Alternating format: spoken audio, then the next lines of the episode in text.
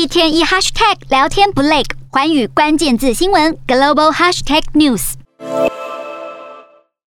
路不转人转，俄罗斯原油的托运业者因应国际制裁，正利用不寻常的方式将货物从欧洲转移到更远的地方，运送给新客户。最近，他们在大西洋上以船对船卸货转运方式闯关。据了解，大多数的原油转移都会选在遮蔽水域，降低漏油风险。但转运俄国原油的货轮却选在公海上冒险转运，显示俄国原油业者出口急切。